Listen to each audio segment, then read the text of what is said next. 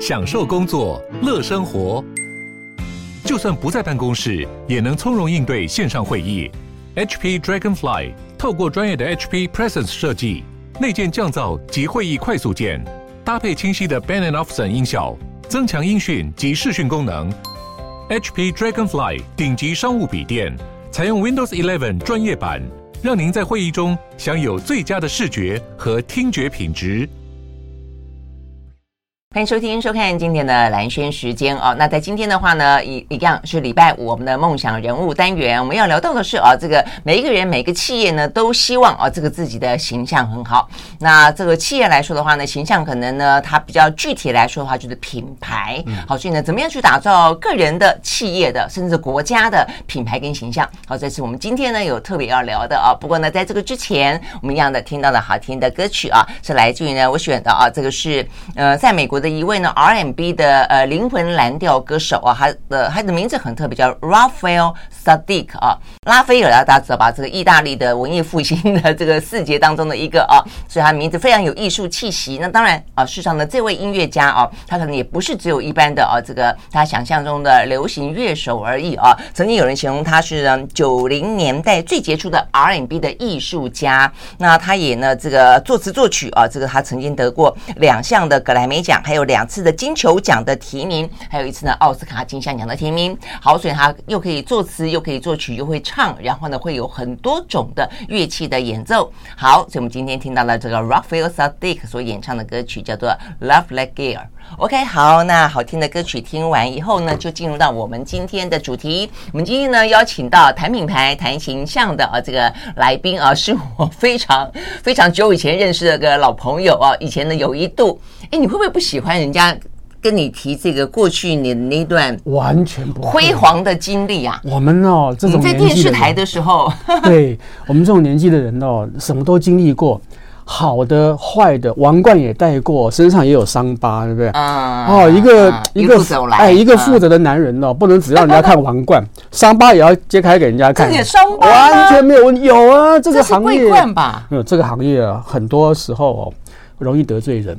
真的，我们做这个好，为什么容易得罪人呢？因为呢，一度呢，黄文博他是一个名嘴啊，他呢那个时候在一起上 TVBS 的一个节目了啊，这个李艳秋李姐的节目，哇，那个时候呢算是固定来宾之一，非常受欢迎啊，以他非常的这个才思敏捷。跟口才啊，从广告的角度切入啊，所以看政治呢，经常有很多不同的呃这个角度跟况味啦，还有很多趣味啊。但是呢，呃，算是怎么样，金盆洗手很久了。对我，你知道那个我跟蓝轩认识很久了哈，因为我是创意出身，对啊，所以用一个创意人的角度哦，上到电视台的舞台上去去谈天说地的时候，我就无法抑制自己哈，会天马行空 的创意。对，人家在正正经经啊，在解剖时事。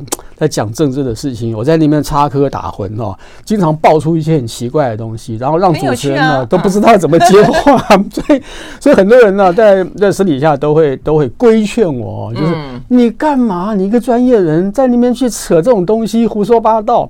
然后包括我的客户啊，我的客户也有来批评我。所以你那时候同时你还是在广告界有有，你知道吗？那个呃，我跟兰萱讲一下，其实上节目对我来讲是个调剂。嗯，哎，我们经常处在这个高压的工作状态之下哈，所以偶尔上个节目啊，大家可以说众人之事啊，难坦坦白说。哎，对，我是从我觉得所有各行各业人都会关心政治。对，我们从庶民庶民角度啊，加一点这个创意进去啊，稍微天马行空一点，希望能够软化这个议题嘛。可是我忽略一件事情啊，其实台湾是一个高度紧张的社会。是啊，因为台湾的谈政治会谈到颜色，对，蓝绿统。你永远说服不了另外一群人啊。所以包括我的客户就警告我说说，你要是在这上面。跟我胡说八道哈，去骂那个我喜欢的人的话啊，那我的预算给你直接砍半，你要不要？我是无所谓啦，我的股东不行啊，所以讲到这么白哈，对啊，没有办法。对，我觉得政治这个事情在台湾真的就比较纷扰，很容易被贴标签了。对，而且有时候对，真的就这样。而且你有时候言者无心，但听者有意的时候就很伤脑。可是蓝轩刚刚谈到一个 key word，我想接一下，就您谈到标签的问题啊。其实我们每次谈到标签化都是很头痛的事情嘛。我们政治人物最怕被标签化，一旦被标签化就有刻板印象嘛。可是我们作为品牌很特别哦，我们做品牌的时候，我们希望能够标签。化啊，哎，是是是，你看品牌那么多哈，就是讲了一个之后，你一点印象都没有。对，品牌那么多，你们是为什么会选 A？不会选 B，不会选 C，因为 A 有一个标签在那边。嗯，但标签有好有坏啦。我们通常讲的品牌的标签就是好的标签。嗯，我我举个例子哦，我们用冷气好了，夏天到了哦，我们用比方说日立啦，我们用这个三菱啦哈，我们用国产的东元生宝啦，各有优点嘛。对，因为呃族群不一样，是。定价不一样，市场区隔不一样哦。可当你谈到日历的时候，嗯，你马上浮起一个标签出来，哦，日本制品质好。嗯，哦，那个压缩机就是很耐用，哦。当你谈到这个生宝的时候，你就觉得说，嗯，生宝是个老品牌，然后呢，标签在哪边？找了半天找不到标签，这个就会比较尴尬。对，这个是东元呢？东元好像听说它的机什么是机？哦，压缩机不错，压缩机不错。对，所以我们要东，你买那个电扇哈，嗯，买买东元的好，嗯，就家电还对，东元是做重重电的，重机电的，嗯，他做那种发电厂那种大的那种。那种发电机哦，它那么大都可以做了，那那么小小风扇一颗，那个他他能做不好吗？他做的非常好。是，他的关注点是在 B to B 的产业。嗯，对他讲 B to C 哦这一块啊，就是蒙着了，有做很好了哈。那也对他品牌是有帮助的。可是也因为如此哦，它的马达好之外哈，它其他的像造型设计啦。哦，它就比较稍微轻忽一点，是没错没错哦，各有好坏。哎，所以你家里如果说要重新装潢的话，你想换风扇，你想，我花了五百万装潢我的房子，我买一个漂亮的风扇才好嘛。嗯，我去看东元的，是很好用啊，可是它的外形不够漂亮，嗯，所以它的标签贴的不够符合消费者期望。对，就不一样的标签了。那个那个，如果要外形，那大金哦，大金就漂亮。对。大金就很漂亮，然后它的那个日志的形象也很高，对对。所以你看，呃，日立各有品牌。我们今天好像这个品牌大 大赏一样。对啊，你看日立在台湾耕耘了那么多年哈，大金是后发的，嗯，可大金可以一路这样往上走哦，完全可以威胁到这个日立哦。日立，那不得不承认呢，他们在塑造品牌的时候很成功，然后把标签贴上去，就是日本第一。他连他的广告都是拍日本味道的，哎，那个广告主角是他来过我节目啊。对，素仙他就是他就是。进口商，他就是他就是老板呢。进口商可以自己把它搞得像是日本的代言人一样，对啊，不简单。不过不过这也是划得来了，他的投资啊，就是我要做广告，我自己代言嘛，我一个省省代言费，第二个我 promote 他自己的个人品牌也不错嘛。所以他们一石两鸟哦，一方面拉抬大金品牌，二方面拉抬个人品牌。你看一次的东西下去之后，两个标签贴在他的身上去，很重要。所以做品牌的第一个要务啊，就是你要把那个标签找出来。嗯哦，嗯，绝对不要认为品牌是自然生成的，品牌不是自然长出来的。嗯，你知道，像比方说蓝轩，呃，蓝轩的呃品牌标签，哦，在我认知里面啦，嗯，你是一个很特殊的，就是柔性。加理性的一个综合体。其实我们坦白讲，我们看过很多的这个名嘴哈、评论家哈，有很多人他是他是非常的咄咄逼人的，嗯嗯，讲道理很很厉害啊。名字我们就不谈不谈了。那有些人是刻意把那个柔的一面拿出来，就说嗯，我这个人怎样怎样，讲的话也很也很也很 soft 的哦。可是你会觉得说，呃，我在听你讲话的时候，我要听你到底听你的 emotion。还是听你听你的理性呢？还是你的分析？对，那你是少数啊，就是呃，柔性跟理性能够融合在一起的。哦，真的哈。对，所以这是我你在我心中的一个刻板刻板印象，也算是你的品牌标签。那一开始的时候只是刻板印象，还不能叫做标签化。嗯，那因为我要观察一下嘛，哦，蓝轩是不是只有在这个节目是柔性加理性？哦，还是他跑到其他节目之后又不一样了？嗯，哦，你被气化影响，被节目主持人带走了，嗯，你变成是咄咄逼人了，那我就不一致了嘛，嗯，对不对？所以我发现品牌有一致性，对，长期下来之后，你的标签是一致的，哦，所以品牌的一致性，这个印象那么强烈，理性加柔性，你的。刻板印象就变成标签了，嗯，所以你是一个有品个人品牌的评论员跟名嘴哦，好，谢谢。但重点，我想这个听众朋友跟观众朋友应该听到了，就是说，他只是举拿我做例子，会听到呢很多就品牌来说要具备有的。啊，一些元素啊，不然的话说，你肯定要有一些形象，你要有一些时间的累积，你要有它的一致性，而且还是要一个正向的意义，而不是一个负面的啊。是的。好，所以我们休息了再回来呢，呃，所以呢，这个品牌呢，谈到现在为止，你就会知道说，这些品牌就个人、就企业、就国家来说都非常重要哦。那更不用说呢，在这本书里面，我看这个文博也举了很多的例子啊。那尤其呢，就国家为例子的话呢，我想大家应该会有很多感觉。嗯。呃，过去的话呢，我们跟这个呃韩国还在台湾的后面。面。那有一段时间呢，我们跟韩国呢算是并驾齐驱的竞争。但现在呢，曾几何时，韩流啊席卷全世界，这个国家的品牌它到底怎么达到的？刚才文博说呢，它不是一触可及的，它不是天然生成的。那怎么样子可以做到？好了，那我们就休息一会儿，再回来继续聊。I like 103, I like radio 好，回到蓝轩时间，继续和现场邀请到了广告创意人黄文博来聊天哦。我们刚刚聊到了，一路这样聊下来了。事实上，我们会知道，事实上文博他呃，其实你也在企业待过，且待很长的时间。那你做这个创意，做品牌顾问，然后呢，你后来也。去学校教书，对对不对？而且你还当了很多一些广告呃这个创意的评审大奖的评审哦，所以其实基本上你真的在这个呃圈里面打滚非常非常的久啊。对。但是我们刚刚讲说，为什么在这个时间点上啊，这个决定要出这本叫做《品牌大学问》。呃，我们当然都知道品牌很重要，但是我在看这个书的时候，我就在想到说，其实台湾哦，这个曾经有过非常重视品牌，然后呢呼吁哦，因为台湾都是那种毛三到四也好，或者说呢 B to B 也好啊，都比较少在呃市场跟消费者跟世人的面前打造属于自己的台湾品牌，所以那时候是施正荣，嗯，对不对？施正荣的微笑曲线，对，但好像感觉起来打了几个出去哦，包括施正荣的宏基，后来像华硕啊、SUSE 哦等等。但好像也就没有太多。你像红海，红海并不是自己的品牌，它不是一个品牌，它是一个公司。对，台积电也是一家公司而已，他们有自己的产品。没错。所以到底问题出在哪里？或者是说呢，对台湾来讲，嗯，我们的企业不适合打品牌吗？但反过来说，那为什么南韩在过去这些年，我们也是在资通讯产业、半导体产业跟它是并驾齐驱？那人家的三星以前也是跟我们的台积电一起在做半导体，突然之间它有了手机，它有了品牌，那我们还是，但我们的台积电也很棒啦哦。但是我的意思说，从品牌跟产品角度看。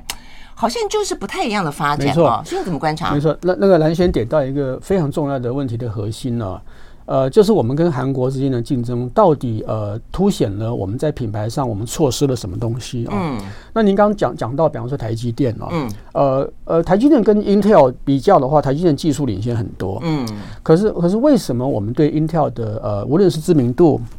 哦，你到国外去问了，他们对 Intel 的好感度，嗯，辨识度都是超高的，嗯。那对台积电来讲，我们是有感情的，我们就是这些年了。对，可是走出台湾之外，哦，除了一些分析师、嗯，投资人跟特定关系人之外，你去问什么叫做 TSMC，他不懂的，嗯。哦，那我们回到 Intel 来看呢，Intel 也是 B to B 的啊，嗯，对不对？可是为什么他会大做广告？嗯，各位知道哈，你看你的电脑上面呢，你用的只要是 Intel 的晶片。嗯，它上面一定有一个叫做 Intel Inside，对不对？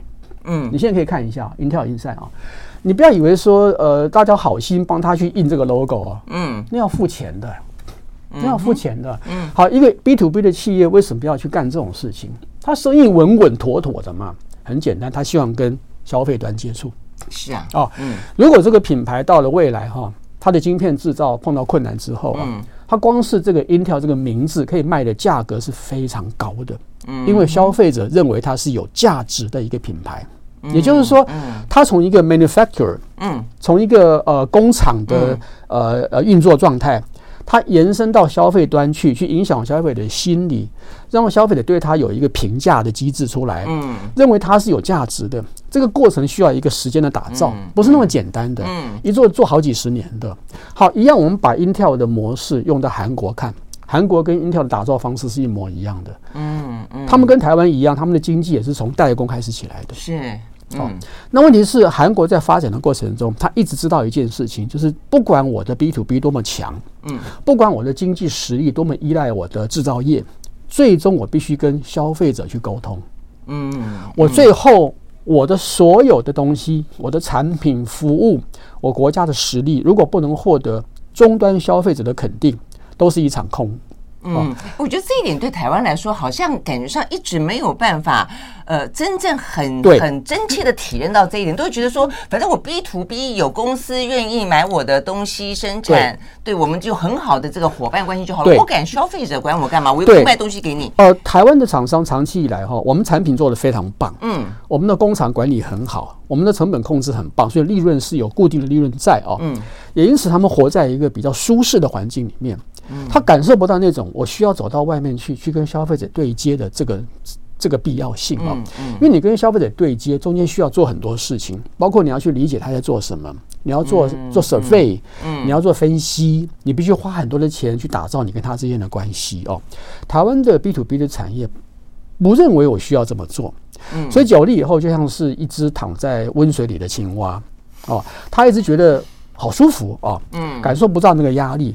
可是南韩它的它的国家的策略发展的很清楚，他知道我们必须从 B to B 华丽转身，转身到跟消费者对接，所以每一个大企业都有一个使命在，就是我必须把 Korea 这个品牌带出来。嗯，Korea 是个国家品牌，那三星、现代、Kia 都是企业品牌。嗯，那他们在做企业品牌的时候呢，他们负的使命就是我要把国家品牌带出来。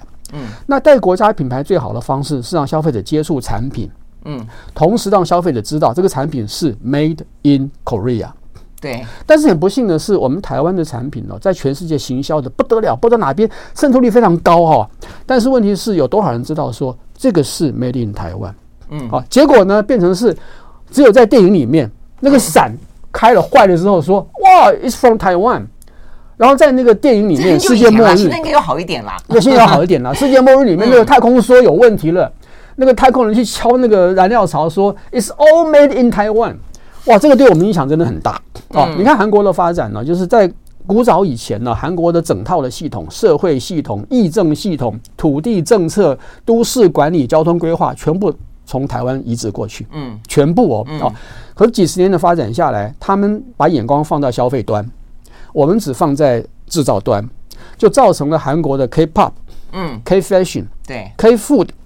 如日中天的跑起来，嗯、台湾并不是会跑输人家，而是我们没有在跑这个路。嗯，我们只停在停在停在起跑线这边，嗯，去默默替大家做球鞋，嗯，做衣服啊，去替裁裁判做他的起跑枪。那我们觉得很光荣嘛，对不对？都是我们做的嘛。可是观众看到的是在跑的那个人嘛。嗯，就会 K 什么什么全部都跑出来。而且现在，当你 K 打出品牌 Korea 之后，你你管你是不是真的大品牌，对小品牌挤进去也变成一个大品牌了。对，所以，我们从国家品牌的呃塑造差异性，我们就看得出来哦，品牌这个东西是台湾这三十年来哈，或是应该说再远一点四十年来啊，最被忽视的一个我们的呃行销利器。嗯，好，我们往往都把行销这个事情跟品牌扯开来看。其实行销跟品牌是不能分的。好，那我们先休息一会儿啊。我觉得在这个书里面，黄文博还举到一个蛮明显的一个例子啊，就他也不是直接面对消费者，但因为他有了自己的品牌跟形象，也因此呢，基本上来说，他不管有没有碰到危机哦，大家对他就觉得说呢，一一想到就有加分。我觉得那就是台达店，嗯，台达电，台达电呢，它在整个环保永续这件事情，他觉得不断的做绿建筑，做这个呃什么 ESG 等等等啊。那这个部分其实让他虽然没有直接面对消费者的任何产品。哦，但是呢，他其实形象在整个台湾社会上面，就替他加了非常非常多的分。而当如果有危机发生了哈，我相信其实大家对他的信赖度，可以让他比起其他的根本压根没听过的公司哦，重新要去认识他来说，可能可以呢达到非常多的一些效果，对不对？我们休息了呢，再回到现场。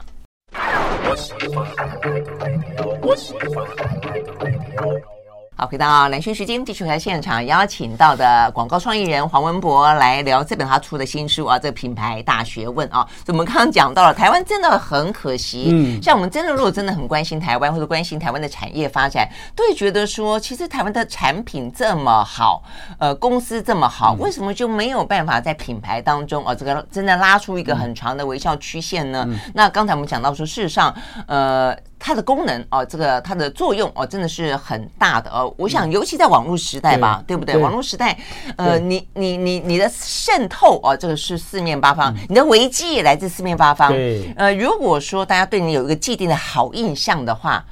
什么假消息啦，什么谣言啦，什么客诉啦，什么网军啦，可能都比较不容易去撼动哦你的产品的声誉。但如果说听都没听过，也不晓得你是一个什么品牌的话，就很容易被这些东西牵着走。我觉得这点很重要。没有错，就是说像刚刚那个兰萱所讲的哈，在网络时代哈，其实品牌会发挥一个很棒的效果，就是护城河，护城河。嗯嗯。因为网络里面太多这个牛鬼蛇神了啊，当然。上帝也很多了哦，他们什么时候会对你发起攻击，你永远不晓得。嗯，有些攻击来自于呃，比方说竞争品牌的指使，有些是真的是热心人士啊，自己看不过去发动攻击，嗯、都会造成滚雪球的效应哦。对，那这个时候如果你没有防风林，嗯，很容易被击倒哦。嗯、因为如果你只有产品，只有服务，你会让消费者完全陷入理性的判断。嗯，可是网络的攻击是一种情绪的破坏。嗯嗯，你想想看，当当一个理性的人在那边跟你讲道理，另外一方面是高声用情绪去压制你的时候，哪个会赢？嗯，理性的人不会赢了，情绪的才会赢了。没错，所以上节目上多了都知道，对嘛？然后夫妻吵架也是一样啊，你去讲道理，不可能吵架就是要比气势嘛，嗯、比语言嘛，嗯，不要霸凌嘛，啊、对，没错了哦。所以其实如果说这个时候品牌有一定程度的支撑力在那个地方，嗯、大家对他在心理上已经认同了，嗯嗯、他比较能够抗拒。来自于网络时代的这种所谓的破坏式的攻击，嗯，就像这个护城河一样，防风林一样嘛。那反过来讲，如果一个品牌没有这些东西的时候呢，他会觉得说很冤枉啊！我产品那么好，我服务那么好，我被冤枉了，你们怎么这样对我呢？那是你以为的，嗯，因为消费者根本没有足够的资讯去判断谁对谁错嘛，嗯嗯。而且我们必须要讲一句话啊，当碰到关键抉择的时候，消费者通通都是情绪的动物，嗯，我举例来讲哦。十多年前发生的顶新的事件，嗯，坦白讲，顶新事件有错有对了，的确错就该罚了，嗯，可是社会的舆论的评审造成他们承受了很多，呃，就是呃不符比例原则的审判，嗯嗯，可这个情况之下，简单讲，他那个油就真的是很糟糕了，但是他后来牵连到整个什么林凤营啦，什么东西一连串的产品，通通都被株连，蓝的关键出来了，是你你砍他到林凤营的时候，是不是就是？祸及三族是不对的，就是过度。可是，呃，群众不管你啊，我就是情绪引导一切啊。嗯，那那个时候我们就要看了，就是林凤云的母母企业味全，嗯，味全的母企业鼎新，它的品牌的力量够不够？就消费者对他们的品牌的认识如果够扎实的话，嗯，可以多少挡住一些攻势的。嗯，可是偏偏鼎新在台湾缺乏品牌的认知。嗯，我们知道它是个名字。嗯。它没有品牌，它只是个名字而已。是，那味全是个老品牌，没有错。所以的确哈，有很多味全的忠诚支持者、忠诚的老顾客，不管怎么讲，还是去买味全的产品，嗯，甚至把它的基本盘稳住了哦。嗯哼。可是还是不足以去支撑整个去抵御攻击的力道。是啊，而且后来鼎新有新闻都不是好新闻，都不是好新闻，对不对？还有什么什么地堡豪宅啊，什么？对，结果就糟蹋了一个好品牌林凤营。当然林凤营因为它产品太好了哦，所以其实我那时候就预言说它会再起来的。嗯，可你。看这几年下来，商机流失多少？嗯，他要花多少的功夫重新打造出来？好，那到底问题出在哪边呢？我必须要讲，因为打打造品牌，像我们刚刚讲，是养小孩一样嘛。嗯嗯，你一生出来的小孩，叫他跑去做工，帮你去赚钱养家，可以吗？不行嘛，要慢慢去养他嘛。这叫童工，对，不能当童工。品牌童工是很可怕的嘛，哦，最少养个三五年需要嘛。怎么养啊？好，所以我在我的这个这本书里面哦。我的核心论述，我后来我我不知道黄文博在学校教书怎么样啊，但看了这本书之后，你会发现说 他书应该教的很好，里面好多图表啊，对，有做了很多图表啊，然后对对，都是很用心做的图表哈，很简单易懂。像像这种图表，其实要画是不容易的，嗯，脑筋必须很清楚才能画得出来。哦，好，那怎么样？好，其实我我在品牌大学问的核心论述哦，有一个叫做品牌构成的四层楼的架构，嗯哼，它是一个四层楼的公寓哦。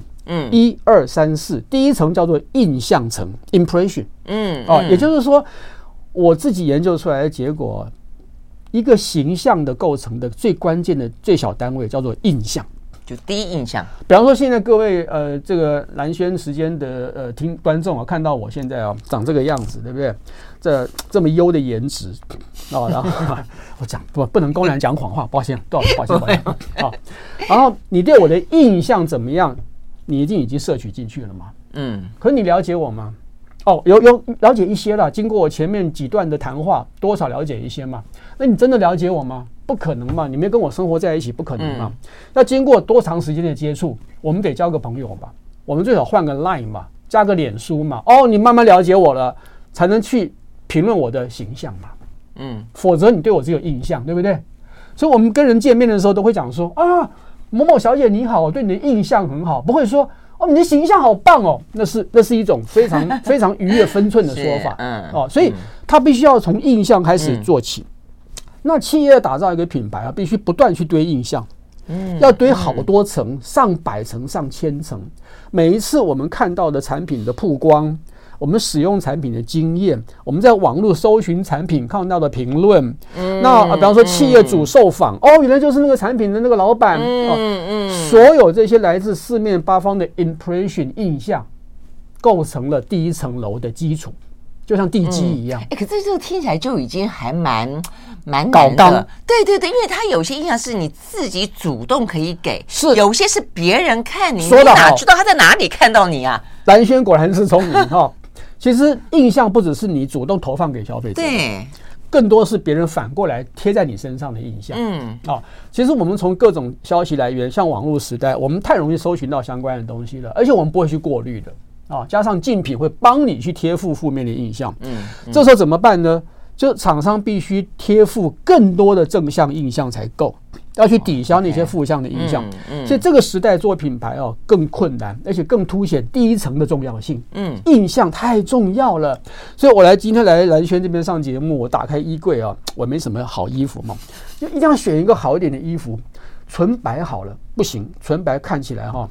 就看起来有点单调无聊，那买个花衬衫好了，不行，看起来啊不太庄重哦，所以我就选了这一件了，就是要庄重不庄重，要飞扬不飞扬的衣服，所以这就是我给我自己的印象。嗯，OK，我给我自己的印象，在衣橱前面站了很久。对，那印象必须有一致性。嗯，哦，我不能在 A 这边表现的是这个印象，在 B 那边表现的是这个印象，所以当你一印象一致性出来之后呢，你在第一层楼就稳固了嘛。嗯，我举个简单的例子啊，成品书局哦。成品书局哦，嗯，他不管他是呃改变他的经营模式到什么程度，以前是书局就是书局嘛，其他是分开做的嘛。那现在不是，现在是卖场哦，对，书局当核心，卖场在四周。可是他不管怎么变呢，各位很重要一件事情来了哦，书店永远是它的核心精神。是哦，你去成品就想到什么？阅读人文，有一种去洗一个文化澡的感觉。嗯哦，所以不管你去吃饭、去买小物、买礼物。你都觉得说我去成品就是去感受一点人文的气息，嗯嗯，他长期以来投射这个一致性的印象，这个印象深到哈已经无可动摇了，嗯，因此他可以在短时间之内去颠覆掉书籍市场的竞争架构。他把老品牌挤出去了，嗯，哦，他把本来在形象层老品牌往下压了，嗯，他自己哦，就其他的一些连锁书店，他自己的印象太扎实了，嗯，他就可以帮他推到第二层，叫做新象层，心理的心心象层，心象，对，那这一层其实是非常重要的哦，就是说我印象吸收了很多之后，哦，我跟蓝轩认识很久，你在我心中有很多的印象，嗯哼。现在换我要开始对你做评价了，嗯，这些印象我总评起来，嗯，兰萱在我心中啊，就是一个理性、兼容、柔性的一个人，哦，跟其他是不一样的。好，我就对你做了一个评价嘛，嗯，这就是心理发生的事情，叫心象嘛，因为心象很重要哦，嗯，心象是标签发生的根源。OK，了解，也是刻板印象形成的根源。嗯哼，如果没有星象的话呢，是做不到这一点的。偏偏偏偏哦，台湾企业通常只停在印象层。嗯，它没有往上堆到心象去，没有凝聚出一个东西来。这个东西是什么？原因是什么？就是我堆的印象不够了，就这么简单了。HTC 在卖产品，在行销走通路。嗯哼，可它堆的印象是远低于三星的。嗯，那三星懂得怎么堆印象？我举个例就好了哈。嗯，三星大手笔在奥斯卡做置入啊，是明星拿出来拍照用的是三星手机，都是它。天哪，各种运动赛事、各种场合，我花一堆钱去做这个事情干嘛？我在堆我的印象嘛。嗯，可是 H HTC 说，我有做广告啊，我请小劳勃道尼啊，嗯嗯，花很多钱呢。别忘了哦，印象必须来自于什么？四面八方，对，这是关键，而且不同来源。嗯，你认为做广告是印象来源？各位朋友，那是三十年前的事情，那是 old school，现在不行这样干了、嗯、哦。所以，如果你要把印象堆到一个程度，还要检视它是不是来自于四面八方，你有广告，又有行销，又有话题，对不对？话题才能形成心象、嗯。对，如果你的印象堆很多，可是来源是单一来源，嗯，抱歉，不可能。你就不能有心象的评审，你就无法得到坚实的刻板印象，也不会形成你的标签化。那如果没有标签化的话呢？消费者不会动用想象帮你加分或减分。嗯哼，这都是想象层，直到想象结束之后才到形象，是不是很漫长的过程？啊，真的是超漫长。OK，好，有四层楼哦，所以我们休息呢，再回来再继续聊啊。不过我觉得刚刚文博举那个成品的例子非常好，因为呢，它真的是打造出一个坚不可摧的是极正向无比的品牌，所以它甚至可以代表台湾哦。所以很多人说台湾的文化地地标是哪里？是成品。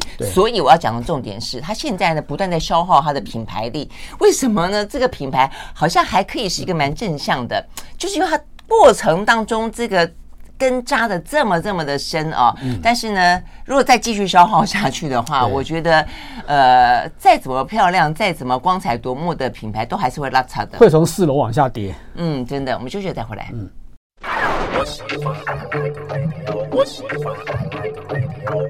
好，回到连线时间，继续和现场邀请到了广告创意人啊黄文博来聊这本啊这个品牌大学问，真的是还蛮大的学问的啊！而且我觉得你确实自创很多一些比喻跟一些定定义啊，然后呢，而且一些方法论，我觉得接下来就我们要聊的了啊！就当你那么生动有趣的，而且能那么精准的方式去理解品牌，理解呢这个印象、心象、想象、形象、形象之后，那我要怎么去堆叠出来？我要怎么去建构我的品牌？好，这个哈、哦，呃，就是呃，企业家最关注的事情了。嗯、那我也希望这本书能够嗯影响企业家了。嗯、那我在进到说怎么做品牌的这个介绍连馆馆长都要打知名度了，对不对？啊、是没错，没错哦。那我先讲几个观念。第一个哈、哦，很重要的观念就是品牌不是你拥有的。嗯、哦，不管你这个企业哈、哦、多用心在做品牌，抱歉，品牌不是你有的。嗯，你有的只是名字而已。品牌是谁的呢？是消费者赋予你的。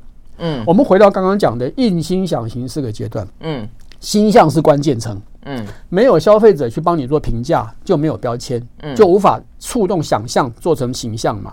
所以如果说你认为品牌是你的，你错到几点了？品牌存在在消费者心中。我看你写这一段，我觉得、哦。好真实又好残忍，又好残忍。就意思就是说，他想要收回去的时候呢，一收就回去，一收就回去了，对不对？哦，眼前有很多例子啦，比方说前一阵子星宇航空的事情，他们超无辜的。嗯，问题是，当你在一开始的时候给了人家很高的期望，嗯，哇，星宇你看做的那么漂亮，那个颜色的使用，那个每一个细节做的那么好，那他的服务应该是全面的好喽。结果一旦碰到考验的时候，只要稍有不慎，嗯，因为对你期望很高嘛，要消费者的反弹会很强烈。嗯，我刚刚前面讲了，他不会跟你讲理的，他跟你讲情绪的。哦，所以你的品牌做得再好，一刹那之间负面形象就推上贴上去了，这超可惜的事情哦。所以有我们永远要要记得哦，企业家不管再霸气，你再怎么认为说我是拥有这个品牌的人，抱歉，你只有经营权，没有品牌的所有权。嗯，你必须要很 humble 的看待每一个消费者怎么看待你的品牌，哦，重新做起。这个观念就是说，所有你企业所做的任何大小事，都是在做品牌。嗯哼，嗯最后都会把总账算在品牌身上。嗯，哦，即便说今天这个事情是跟产品完全无关的，嗯，哦，只是因为呃股东间的纷争，哦。这个跟跟跟产品有关系没有关系？你买产品是买这个东西好喝好吃好用嘛？我们股东纷争是我们经营的问题嘛？嗯，跟你有什么关系呢？抱歉，一样是有关系，这个账一样算进来。嗯，所以我们要知道台日本有很多的企业哈，他们很很顾自己的品牌形象，他们怎么做哈？他们是强烈要求员工出了他们的工厂或公司之后，不能穿上有任何公司名称的衣服。不可以，哦、不可以哦。Okay, 嗯，为什么不可以？因为你出了工厂之后，我控制不住你的行为举止。嗯嗯，但你却要代表我，我不接受。对，可你做的恶劣行为，别人会把总账算在这个公司名字上面。嗯，哦，这就是他们很在乎的事情啊。所以打造一个品牌，从一个小孩子啊，从零岁拉拔到十八岁，可以回馈父母，花多少的心思。但是如果一不小心的时候，这小孩子哦走歪路了，嗯，变了黑道了，搞诈骗了，嗯，要前功尽弃了哦。所以我们在打造品牌的过程中啊，我们要知道哦，品牌不是自己长出来的，嗯，品牌要靠人为创造。就像一个小孩养到一个程度，要送他去上学，对不对？他自己学可以吗？各位，自学也要父母教啊。他自己去学，他只会学怎么滑手机呀，怎么追剧啊，怎么打电玩呐？你要去教他，要有老师去教他，才能把他变成是一个有用的人嘛。嗯嗯。嗯，所以小孩子要去念书、上学，要打要造就他，品牌亦复如此。哦，所以我在这个书里面呢，我透过个人的实务操作经验，嗯，各位我不是只有做做这个学理探讨哦，完全是从台湾的企业角度举了五十五个例子哦，找出很多例子来归纳出来。我归纳出六个建构品牌的通道。嗯哼，那企业如果说要有效的建构品牌哈，可以透过这六个通道去找到你适合的通道来做。嗯，我就很快的把它讲一下哦。嗯，好。第一个是最常用的，也是我最推荐你用的，叫做理性认同的通道。哦，透过产品跟消费者之间的互动，消费者如果认为你这个产品我买的很划算。嗯哦，它就会有理性认同的这个产生。那我们用一个呃学理来讲哦，叫做消费者剩余。嗯，就消费者买这个产品所花的钱，嗯，跟他因为买这个产品所获得的这个好处相减之后，如果是还有剩余，嗯，他就会去支持你的产品。他觉得他赚到了就是了。对，我我举个例子哦，我举个例子哦，嗯，每一次我去呃素食店的时候，我会考虑去哪一家？三大素食体系嘛，一个是肯。嗯，一个是汉，一个是麦，啊，对不对？OK，我以前一定是选麦，嗯哼，因为因为我对这个产品、这个品牌我有高度的心理认同感，嗯嗯。可这几年我发现它的产品好像有一点点跟以前不一样了，哦，那在我心中，它的消费剩余都降低了。就降低了。那反过来，以前我对于汉这个品牌哈，我不是那么喜欢。嗯哦，因为它好像是比较美式风格的嘛。嗯嗯。不像是呃麦这个品牌是完全 family wise 的感觉哦，家庭温馨的感觉嘛哦。但是我发现，哎，奇怪，汉这个品牌它的产品感觉上面没有缩水，而且真的还蛮好吃的。然后我吃一次我就被它圈粉了。哦，所以在我心中。它的消费剩余就胜过那个以前我喜欢的卖，嗯嗯，因此我就把我的理性认同从卖这个品牌慢慢转转移到汉这边来了。那现在我只要点素食，我一定会点汉这个品牌，嗯，所以理性认同很在乎什么？你产品是不是能够买到消费者精算之后有剩余这件事情？嗯嗯，好像鼎泰丰就是我们吃小笼包，我们去鼎泰丰吃。我们去鼎泰丰吃什么？不是说是那个包子包肉吗？里面有汤汁吗？嗯，外面那个小店也有嘛。但是别忘了，人家就是用工业化的模式去做，严格控制每个 SOP。你吃到的每一个小笼包品质都是一样的。一个是品管，一个是服务。对，一个品管，一个服务，每一口都是一样。加上蓝轩刚刚说的非常好，他的服务是他的第二个产品。嗯，所以你买到的小笼包是你的呃精算里面的一个获得，对不对？除了这个之外，你还买了第二个产品，叫做他的服务。嗯，能够把服务做成产品，这是不简单的事情。对我这个，我看你在书里面特别提这点，这个是很很对。像大家在骂那个海底捞啊，说 over service 哦，我不认为如此。其实海底捞做的就是把服务当产品用。嗯，哦，当你去消费的时候，你买到两个产品，是不是很爽？嗯，你的剩余就很多了嘛，你就有理性认同通道就打开了嘛，就可以做了嘛。好，那第二个呢，叫做呃，叫做这个呃情感连接的通道。用 emotion，用情感跟你把干净哦。比方说，像我们在呃吃东西的时候，我们会经常想去那种怀旧餐厅。嗯哼，哎，嗯，好久没去了，去一下好了。为什么去那边？那个菜普通哎，没有啦，就是就觉得很想回到过去那个时代嘛。大家同同事在那边，在气氛的酝酿之下，我们回到过去谈一些话题。嗯嗯，情感有心理补偿。嗯，你买的不是产品本身。嗯，当然产品基本费一定要有，如果基本分不够还是不行。可你买的是那个情感给你的那种 feel，那种额外的价值，那个额外价值有了之后，一样你有消费剩余，嗯，你就会认同这个品牌。所以有一些产品也适合用情感补偿来做。什么产品？就是产品力都一样的时候，同质化的时候，都一样。比方说汽车哈，我们讲汽车其实都都是品质很好的啦，没什么谁比谁强了啦。但是因为我对于比方说啊日系的产品，我就是喜欢他们的那种品质稳定性，跟驾驶的舒适度。久了之后，我对于日本制的车就是有情感认同感。嗯，嗯，所以欧系车再怎么强，无法动摇我选择日系车。这就是情感连接通道的厉害。嗯，好，我们刚刚讲到这个呃品牌的建构哦，有很多有六个通道。我们刚刚讲了两个，所以我们休息回来呢，再很快速的让大家呢知道怎么样完整的建构。马上回来。I like 103, I like radio 好，回到蓝轩时间，继续和现场邀请到了广告创意人黄文博来聊这本他的新书啊，这个品牌大学问。好，所以我们刚才大家一定听得啊，正津津有味了啊，所以呢，怎么样把它完整建构完？是，好，我尽尽快讲一下，时间所剩不多。另外四个通道啊，大家可以，其实我不讲太详细，有好处，你才会买书嘛。对不对？也有道理，那不要讲好了。对，我都讲完了，你买什么书呢？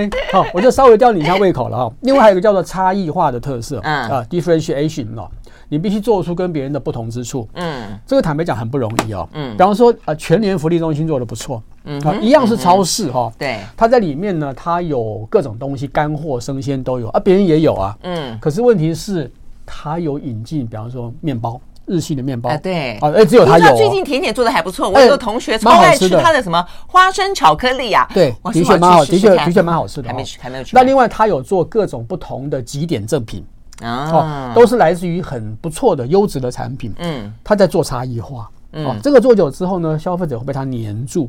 哦，这是很厉害的哦。那顺便讲一下第四个通道，就是粘着度是一个很重要，粘着度很重要，粘着度也是一个通道。嗯，可是粘着度哦不容易，每个产品都适用不容易。嗯哦，它是适合比较属于比方说高价高消费的那一种的东西啊，比方说航空哦，如果你是一个呃经常飞的人哦，嗯，你会得到里程优惠，对不对？嗯哦，这是回馈给你的东西，这就是粘着嘛。对哦，那其他产业比较不容易啦。哦，你说我去买一个饮料好了，饮料给你集点，集到十个东西，我就可以送你一杯。哎，你是个饮料的爱好者哈？请问你对于饮料的品牌有那么粘着吗？应该没有哈，就非要这个不可。对，你不可能非要这个嘛。通常我觉得在在一些比较消费性而且价格没有很高的，其实你会很想要变心，或者说都喝喝看，对不对？对，你很难去粘着哈，所以粘着通道是有它的使用限制的哦。那最后一啊，第五个叫做扩张扩张通道，嗯，你不断透过大资金的投入，嗯，你去 expand 你的通路。触及消费者，这个需要什么？需要背后的人呢很有钱，然后老板愿意让你花钱。像一般的连锁业哈，就是在干这个事情。比方说，现在我们讲说这个超商哈，台湾超商密度全世界第二，嗯哦，但是台湾的超商呢，是一种非常会突变的超商形态，嗯，它不只是密度高哈，它也靠差异化特色在做。它已经变到现在已经像个小咖啡厅了，没错。所以台湾的超商不只是靠扩张哦，对哦，它不但开店是扩张吧，还靠了什么差异化特色？没错，没错，它是两个通道在做。但这个扩张通道需要高度的资金投入，这千万不要去贸然去做这个事。如果你没有一个富爸爸的话，不要浪费自己的金钱哦。那第六个叫做名气。哦，你如果名气够好，人家也会相信你。很简单的道理哈，就是为什么讲它是一个心理过程哈。如果你对这个人呃很熟悉，嗯，你会有安全感，嗯哼。比方说，哎，蓝轩劝我去哦买一个什么东西，我跟他是好朋友，他不会害我，因为我熟悉他这个人，所以我有安全感，嗯，有安全感就会有行动力。没错哦，那哎，好像很多那种什么，尤其那种爸爸妈妈的，对不对？哎，好像听过，对不对？好像听过这个名字，我都听过那个人说这个话。你知道为什么现在网络上面这么多人在搞那个诈骗？就是盗用名人头像来做诈骗，什么存股那都是假的，各位不要上当，诈骗集团太恶劣了哦。嗯，就利用他们的什么名气？名气，因为有名气就是有熟悉感，是有熟悉感就放松戒心，嗯，你就会觉得说，嗯，有安全感，你就去行动了。哦，所以名气的确是一个呃开品牌通路的好办法。嗯，所以可以解释为什么哈厂商会找代言人嗯来代言。所以这六个通道啊，各位其实你们都可以去买书之后啊参考一下，适不适合自己来做。呃，也不见得是只有适合呃中大型企业啦。嗯，其实小资个人品牌哈 也是一样的。对呀，我觉得蛮有意思的，就是说，刚刚文文博也讲，有几个方法之后，他也告诉你说，什么样的人或者什么样的企业适合什么样的方法，或者哪些人、哪些企业千万不要用这种方法。我觉得是是上很需要。不过最后已经到最后了哈，我觉得 我要讲说，文博这本书里面也有它的一个很很好玩的地方啊，我一直呢念兹在兹折了折了起来，要跟大家分享一下。因为呢，这个趣味就我们都知道啊，就经常广告词，因为说呃打品牌很多方法嘛哈，打广告是一种方法。那问你广告呢，经常有很棒的广告，对哦，但是，看完了广告觉得啊，广告太精彩了，然后呢就忘记什么品牌了。呃，我相信很多人都有这个经验哦。那只是文博把他这个列列表啊，我自己也昨天在家看的时候呢，考了自己一下。哎，我还真的，你对几题？对呀，我自己一直以为我看广告，因为我们学传播的都还算蛮专心的，所以不会被这个广告词带了以后忘记品牌。对，后来发觉我带对的不到一半，我要念几个给大家听哦。张君雅小妹妹，你家的泡面一斤祝贺啊，这个是什么牌子？想想看，瓜哪西克。人生是彩色的，肝若是不好，身呃人生是黑白的啊！这个给大家这样这个朗朗上口。问题品牌是什么啊？嗯、让我几乎忘了它的存在。哎，我这个真的是忘了它是 它的，我忘了它的存在，我忘了是什么牌子。学习的孩子不会变坏，不过这个我觉得在台湾，因为钢琴品牌不多，所以瞎蒙也会蒙到。对对对对，是电脑镜哎哦，嗯，是哪一个？这是哪一个品牌？哎，还有一个啦，沙很大。沙很大已经成为流行词了，但是沙很大是哪一个广告？我压根它太流行了，压根所以它的品牌反而被人家忘记。真的，我压根，而且它卖什么的我都忘了。电玩啊，电玩，OK，一个 online game。嗯，还有生命就该浪费在美好的事物上。对，我记错了，我以为它是一个信用卡品牌，结果不是，结果不是，差很远，差很远，差很远，对不对？是个饮料，是个饮料。OK，什么饮料？大家记得吗？对，不在乎天长地久，只在乎曾经拥有。我以为它是钻石，对，呃呃，也很接近了啊，都戴在手上的了。哦，结果也呃又又猜错了。好，但是有些品牌很很聪明的，把他的名字嵌入了广告词当中。呃，但是我们真的没时间了啊，所以有兴趣的朋友呢，可以来看一看。我觉得这点很厉害，怎么样子就像是蓝轩时间，嗯。我们的名字就在节目的名称当中，没错，很重要。嗯，千万记住啊，企业千万记住。最后一个提醒了哈，无论你的呃创意多优秀，别人跟你说啊，我的创意多好，请你要求他，强制要求他把你的品牌名放进去。可都放进去，有些会很 low 啊。呃，其实还好哈，因为呃，根据睡眠效应哈，一开始你可能会不想记那个品牌。我要记得是那个有趣的话嘛，嗯，对不对？不在乎天长地久，多好玩，干嘛记那个品牌呢？嗯，可是久了之后，睡眠效应会帮他唤醒，在你潜意识里面把那个品牌名慢慢叫出来哦。我前面讲了，品牌是印象的累积嘛，累积久了之后，他被叫醒了，忽然间铁达时啊，铁达时出来了。哦，所以名字还是很重要。是是是，你们有没有叫出来？我都根本 对这个品牌实在太陌生了啊。好，所以呢，这个非常有趣啊。所以呢，怎么样的大从国家小到个人，更不用说呢，大中小型企业啊，事实上品牌力真的是很重要，它可以让你很多事情呢事半功倍。对，嗯，好，谢谢黄文博，谢谢，谢谢蓝先，谢谢各位，谢谢。